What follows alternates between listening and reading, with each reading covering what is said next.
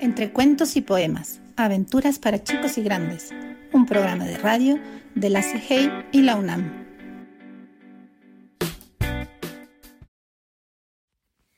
En este proyecto vamos a leer un cuento que se relaciona con otros cuentos. A ver si lo descubren. Iniciamos con el gato con cartas. ¿A qué otro cuento les hace recordar este título? ¿En qué se parecen los títulos? Después de escuchar El gato con cartas, ¿la historia se parece a la del otro cuento? En El gato con cartas aparecen personajes de otros cuentos. ¿Cuáles son? ¿Han escuchado esos cuentos? Escuchen los otros cuentos del proyecto. Ricitos de oro, Cenicienta, Blancanieves, Las habichuelas mágicas, La Bella Durmiente. ¿Los personajes de estos cuentos aparecen en El gato con cartas? ¿Cuáles? ¿Hay algunos que no aparecen? Si tuviera que aparecer algún personaje en El gato con cartas, ¿cómo podrían incluirlo? Ojalá se animen a escribir una carta más en El Gato con Cartas. Esperamos sus audios.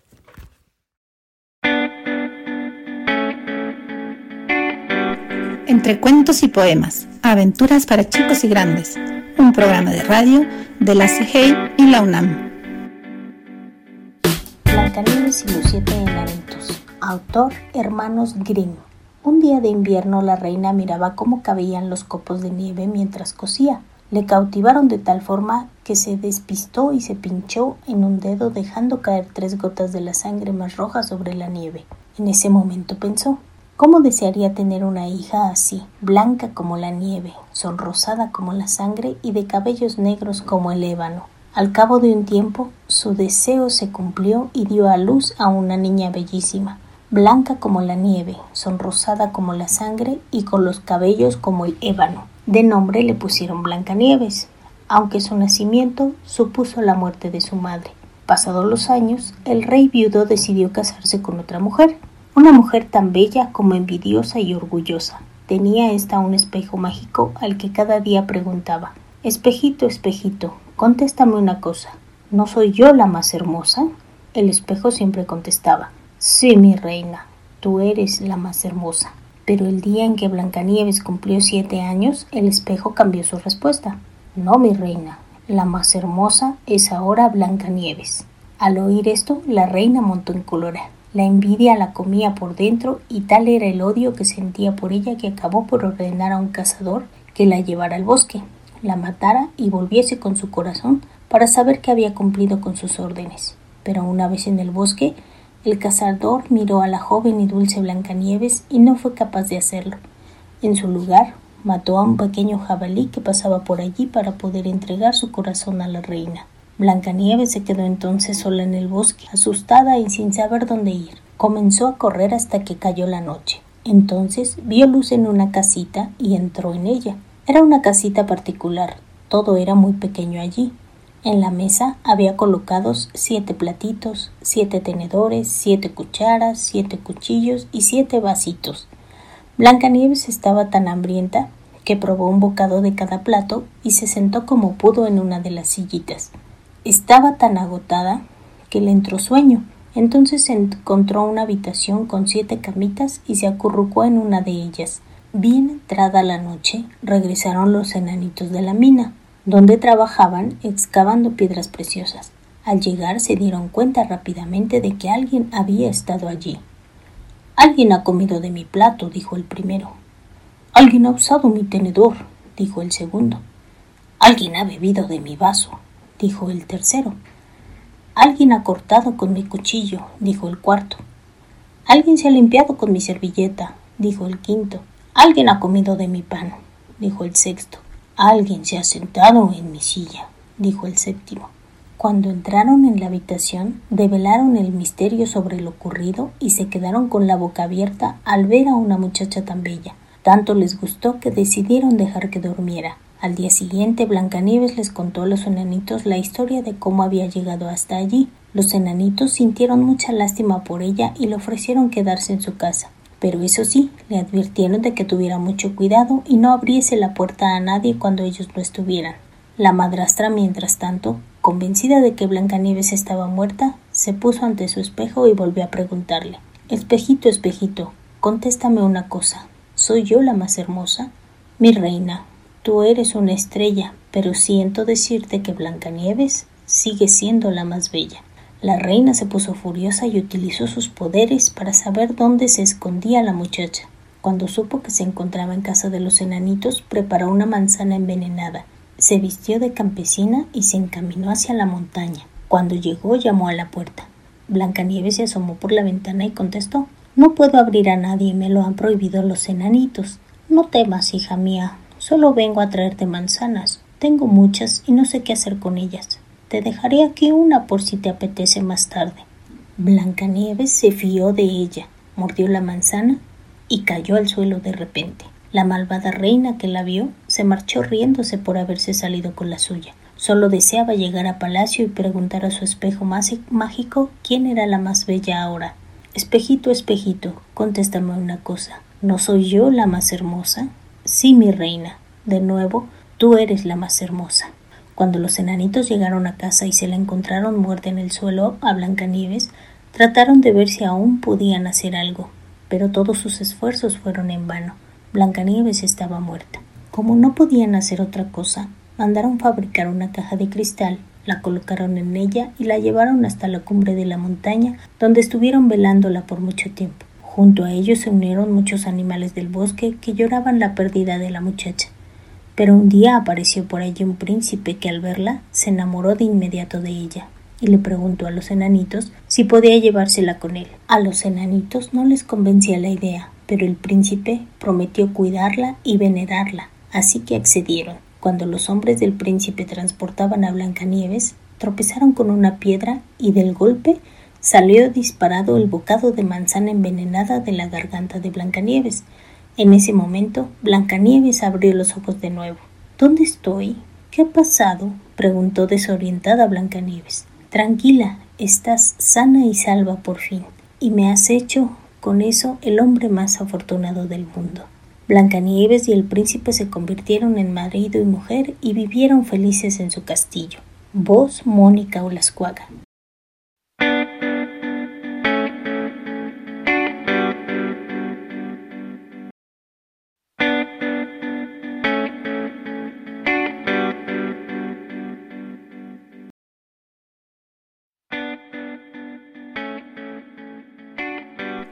Entre cuentos y poemas, aventuras para chicos y grandes, un programa de radio de la CIGEI y la UNAM. Las habichuelas mágicas. Cuento tradicional. Primera parte. Érase una vez una pobre viuda que vivía con su hijo Jack en una casita hecha de piedra. Su única riqueza consistía en una vaca lechera que cuando fue demasiado vieja, la viuda mandó al muchacho al mercado para que la vendiera. Camino del mercado se encontró con un extraño viandante que le propuso A cambio de tu vaca, te ofrezco cinco habichuelas mágicas. Jack en un principio dudó, pero después animado por tan extraordinaria propuesta, decidió aceptar. Al volver a casa, su madre le recriminó furiosa. desgraciado, pero ¿qué has hecho? El dinero nos hacía falta para comprar un becerro. Y ahora, ya ves, somos más pobres que antes. Jack, arrepentido, se sentía morir de tristeza. Ay, solo un pobre loco hubiese cambiado una vaca que da leche por cinco habichuelas, prosiguió su madre, enojadísima. Luego, en el colmo de la desesperación, cogió las cinco habichuelas y las tiró por la ventana, mandando a Jack a la cama sin cenar. A la mañana siguiente, cuando el niño salió de casa, se encontró con algo extraordinario. Durante la noche había crecido una gigantesca mata de habichuela, tan alta que alcanzaba las nubes. Pues sí, las habichuelas eran mágicas de verdad, gritó contento. Curioso como era, trepó por la mata. Al cabo de un rato, alcanzó la cima y se encontró sobre las nubes. Contempló maravillado su entorno y vio a lo lejos un gran castillo hecho con piedra gris. ¿Quién vivirá en él? exclamó sorprendido. Pero se sorprendió todavía más al ver en las nubes un sendero que llevaba al castillo. Apoyó primero un pie con cautela, pero luego, al ver que las nubes resistían su peso, siguió adelante. Lleno de curiosidad, se encontró ante un gigantesco portal que estaba cerrado. Llamó varias veces.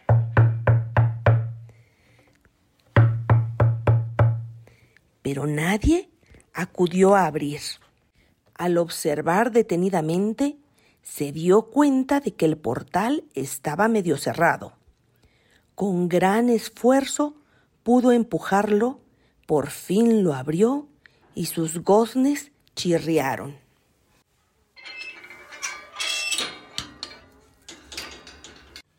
¿Qué haces aquí? le dijo una voz retumbante. Delante suyo, una mujer monstruosa lo miraba con el semblante ceñudo. Jack solo se atrevió a balbucear. Me, he perdido. Eh, ¿Podría darme algo de comer? tengo hambre. La horrible mujer, que no tenía hijos, se apiadó de él y lo miró con ojos menos agresivos. Entra deprisa. Te daré un tazón de leche. Pero ten cuidado, ¿eh? Pues mi marido, el ogro, se come a los niños como tú. Si lo oyes llegar, escóndete donde puedas. Jack entró a pesar de estar muerto de miedo. La leche estaba muy rica. Mientras se la bebía, oyó un gran estruendo. Era el ogro con su vozarrón que canturreaba. Mameluco, mameluco, huelo, huelo a Cristianuco. ¡Deprisa! ¡Escóndete! apremió la mujer del ogro en voz baja, empujando a Jack dentro del horno de la cocina. Aquí hay un niñato. ñam, ñam, ñam. ¿A que sí? Rezongó el ogro mientras husmeaba y miraba en todos los rincones. Niños, niños, vaya con tu manía. Tú ves y hueles niños por doquier, respondió la mujer. Siéntate que te serviré la cena. El ogro devoró la cena y mientras tanto dio buena cuenta de un garrafón y algo más de vino. Después de contar y recontar las monedas de oro, el ogro se durmió con un pie encima de la mesa. Al poco rato, todo el castillo retumbaba con sus ronquidos.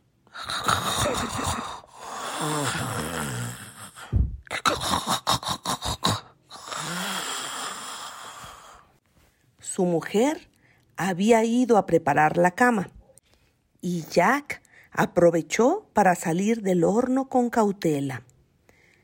Al ver las monedas de oro encima de la mesa, llenó un saquito con algunas y huyó sin hacer ruido. Confío en que no me vea, porque si no, me comerá, susurró el niño saliendo de puntillas. Jack Volaba más que corría por aquel sendero entre las nubes con el corazón en un puño, por miedo a que le siguieran y por la emoción de sentirse rico con tantas monedas de oro. Volvió junto a la planta gigante y se deslizó por ella lo más deprisa que pudo, agarrándose a los sarmientos. Al llegar a tierra, halló a su madre esperándolo, temerosa de haberlo perdido.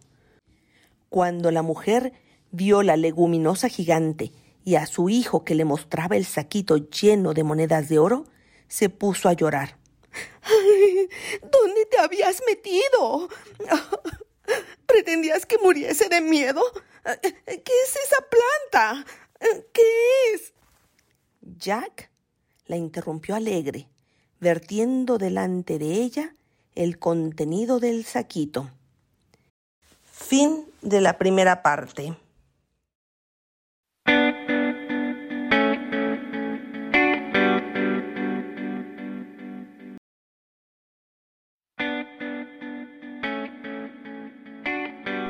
Entre cuentos y poemas, aventuras para chicos y grandes, un programa de radio de la CGI y la UNAM. Las habichuelas mágicas. Cuento tradicional. Segunda parte. Jack la interrumpió alegre, vertiendo delante de ella el contenido del saquito. ¿Te das cuenta de lo bien que hice al cambiar nuestra vaca por las habichuelas mágicas? Ahora te lo cuento. Y le contó, con pelos y señales, todo cuanto le había sucedido. Desde aquel día, la casa de la viuda cambió de aspecto. Las monedas de oro sirvieron para comprar tantas y tantas cosas que faltaban. Jack y su madre eran finalmente felices. Con el tiempo, las monedas fueron gastándose hasta que se acabaron. Por eso, el niño pensó volver al castillo por encima de las nubes. Esta vez se introdujo en el castillo a escondidas y se metió en el horno. Poco después Mameluco, mameluco. Huelo, huelo a cristianuco. Pero esta vez la horrible mujer no le hizo caso al marido, porque no había visto entrar a nadie. Y después de cenar, el ogro colocó encima de la mesa una gallina que puso un huevo de oro. Jack desde la puerta entornada del horno, vio el prodigio y aguardó a que el ogro se durmiera. Agarró la gallina y escapó corriendo, pero su cacareo despertó al ogro.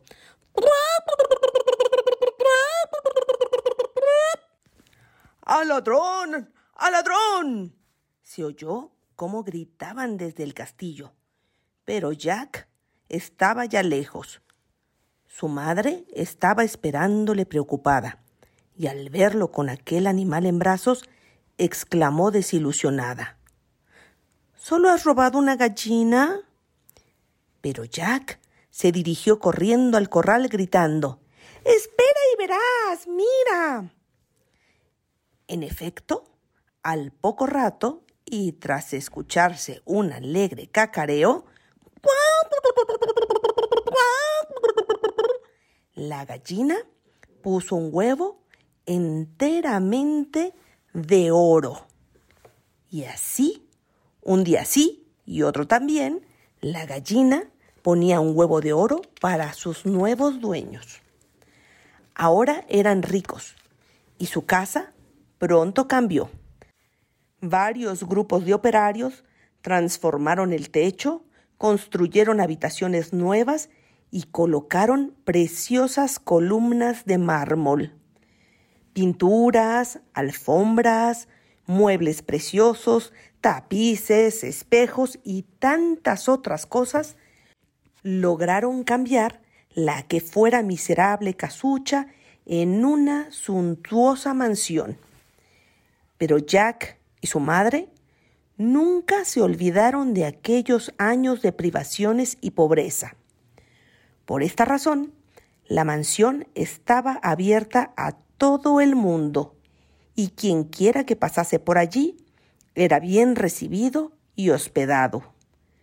Pero es verdad, la riqueza no basta para hacer feliz.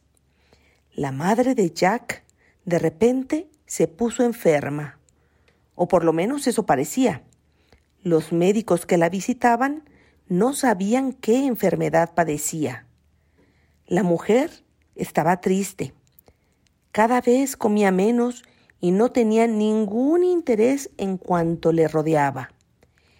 Era raro ver en su rostro una sonrisa, a no ser que tuviera cerca a su hijo tratando de consolarla.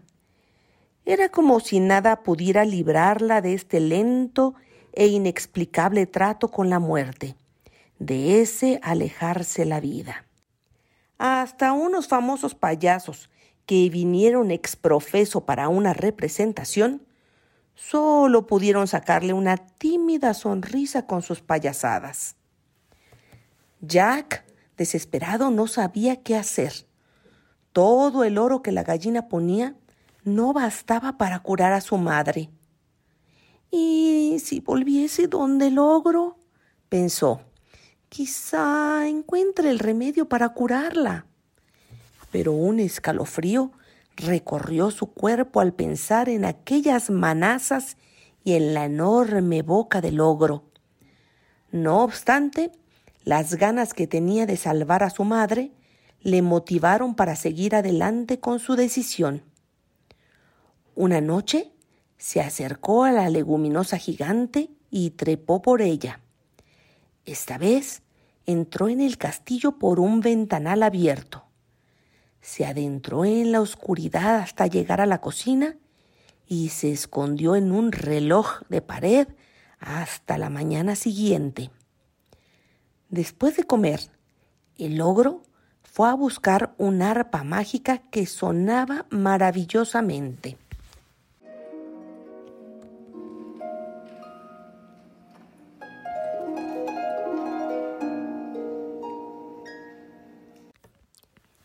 Y, arrullado por esta dulce música, se durmió.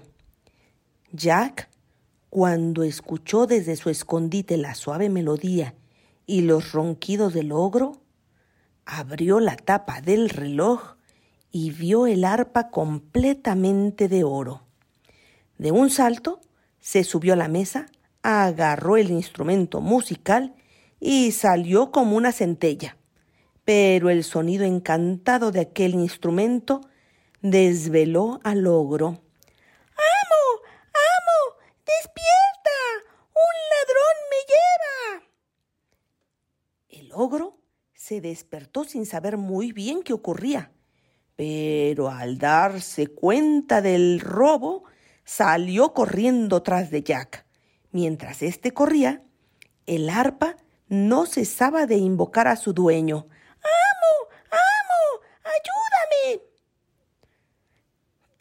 Cállate, le encargó Jack sin aliento apenas. Si interpretas para mí estarás mucho mejor. Cállate. Por fin, Jack llegó hasta donde se encontraba la gigantesca leguminosa. Bajó por el tronco sin ser visto y se deslizó hasta el suelo. Por suerte, el arpa se mantuvo callada. Ay, si el ogro lo hubiese visto descender. Al llegar a tierra, llamó a su madre. Mamá, mamá, mira lo que he traído. Como un milagro, al oír la dulcísima música, su madre le sonrió feliz. Sin embargo, alguien más, desde más arriba de las nubes, había escuchado la música encantada.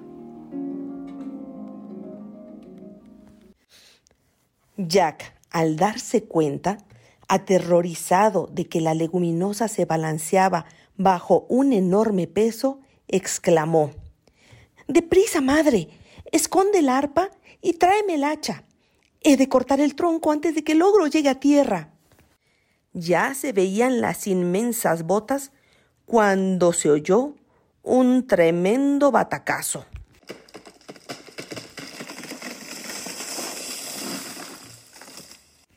La planta se derrumbó, precipitando para siempre al ogro en un barranco cercano. En el castillo, su horripilante mujer no supo jamás el fin de su marido. El sonido mágico del arpa había devuelto a su madre la alegría de vivir. La gallina el sonido mágico del arpa había devuelto a su madre la alegría de vivir. La gallina siguió poniendo su huevo de oro cada día. ¿Cómo habían cambiado las cosas desde que el niño aceptara el canje de su vaca por las cinco habichuelas mágicas? Colorín colorado, este cuento se ha terminado. Voz Patricia Martínez.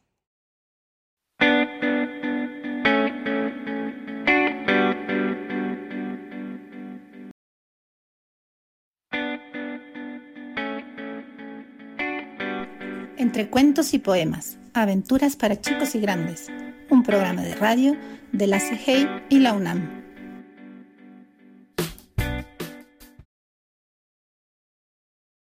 La Bella Durmiente. Un cuento de los hermanos Grimm. Hace muchos años vivían un rey y una reina, quienes cada día decían, ah, si al menos tuviéramos un hijo. Pero el hijo no llegaba. Sin embargo, una vez que la reina tomaba un baño, una rana saltó del agua a la tierra y le dijo, Tu deseo será realizado y antes de un año tendrás una hija. Lo que dijo la rana se hizo realidad, y la reina tuvo una niña tan preciosa que el rey no podía ocultar su gran dicha, y ordenó una fiesta. Él no solamente invitó a sus familiares, amigos y conocidos, sino también a un grupo de hadas, para que ellas fueran amables y generosas con la niña. Eran trece estas hadas en su reino, pero solamente tenía doce platos de oro para servir en la cena así que tuvo que prescindir de una de ellas. La fiesta se llevó a cabo con el máximo esplendor y cuando llegó a su fin, las hadas fueron obsequiando a la niña con los mejores y más portentosos regalos que pudieron. Una le regaló la virtud, otra la belleza, la siguiente riquezas, y así todas las demás, con todo lo que alguien pudiera desear en el mundo. Cuando la decimoprimera de ellas había dado sus obsequios, entró de pronto la decimotercera.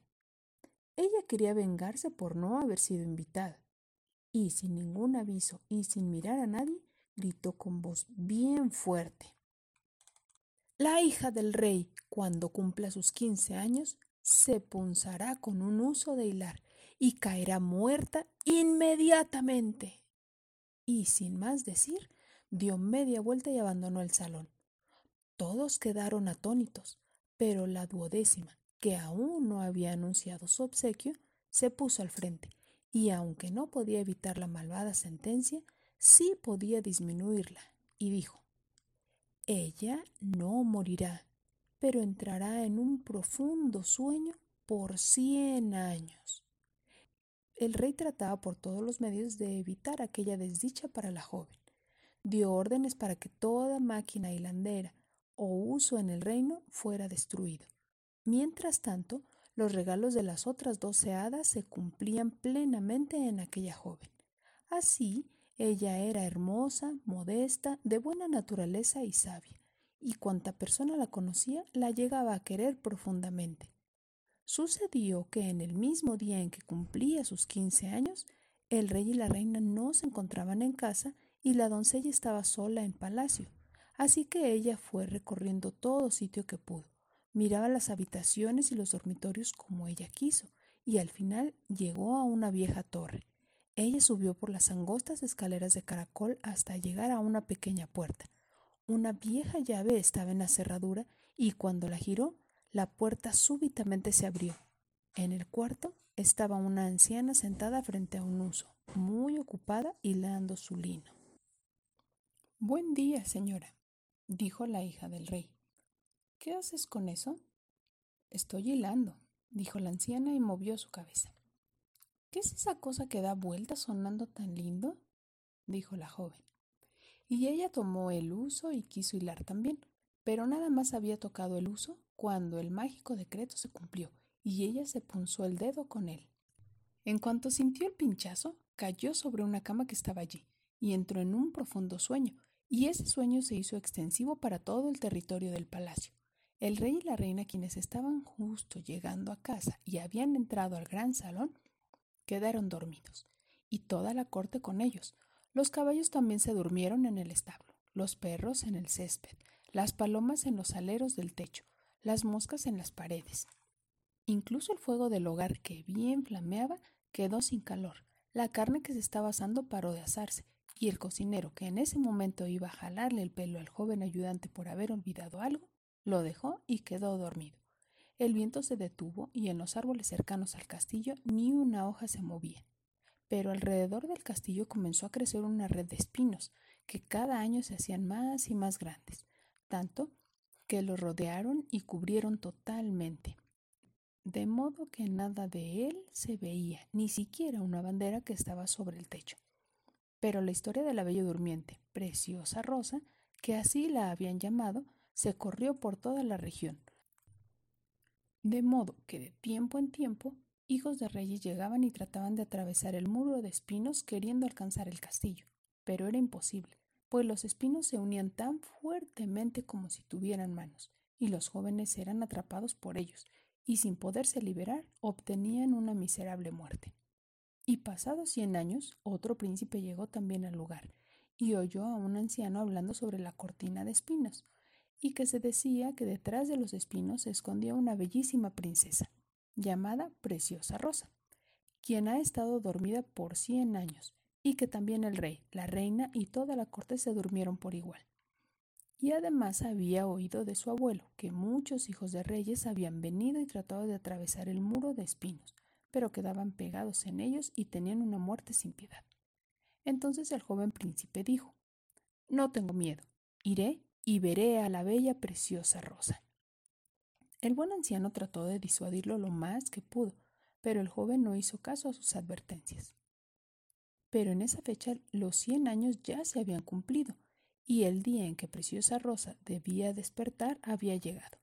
Cuando el príncipe se acercó a donde estaba el muro de espinas, no había otra cosa más que bellísimas flores, que se apartaban unas de otras de común acuerdo, y dejaban pasar al príncipe sin herirlo, y luego se juntaban de nuevo detrás de él como formando una cerca. En el establo del castillo él vio a los caballos y en los céspedes a los perros de casa con pintas y haciendo dormidos. En los aleros del techo estaban las palomas con sus cabezas bajo sus alas, y cuando entró al palacio las moscas estaban dormidas sobre las paredes. El cocinero en la cocina aún tenía extendida su mano para regañar al ayudante, y la criada estaba sentada con la gallina negra que tenía lista para desplumar. Él siguió avanzando, y en el gran salón vio a toda la corte yaciendo dormida, y por el trono estaban el rey y la reina. Entonces avanzó aún más, y todo estaba tan silencioso que un respiro podía oírse, y por fin llegó hasta la torre y abrió la puerta del pequeño cuarto donde Preciosa Rosa estaba dormida. Ahí yacía, tan hermosa que él no pudo mirar para otro lado. Entonces se detuvo y la besó. Pero tan pronto la besó, Preciosa Rosa abrió sus ojos y despertó, y lo miró muy dulcemente. Entonces ambos bajaron juntos, y el rey y la reina despertaron, y toda la corte, y se miraban unos a otros con gran asombro. Y los caballos en el establo se levantaron y se sacudieron. Los perros cazadores saltaron y menearon sus colas. Las palomas en los aleros del techo sacaron sus cabezas de debajo de las alas, miraron alrededor y volaron al cielo abierto. Las moscas de la pared revolotearon de nuevo. El fuego del hogar alzó sus llamas y cocinó la carne. Y el cocinero le jaló los pelos al ayudante de tal manera que hasta gritó. Y la criada desplumó la gallina dejándola lista para el cocido. Días después, se celebró la boda del príncipe y preciosa Rosa con todo esplendor, y vivieron muy felices hasta el final de sus vidas. Y colorín colorado, este cuento se ha terminado. Vos, Angélica Ramírez.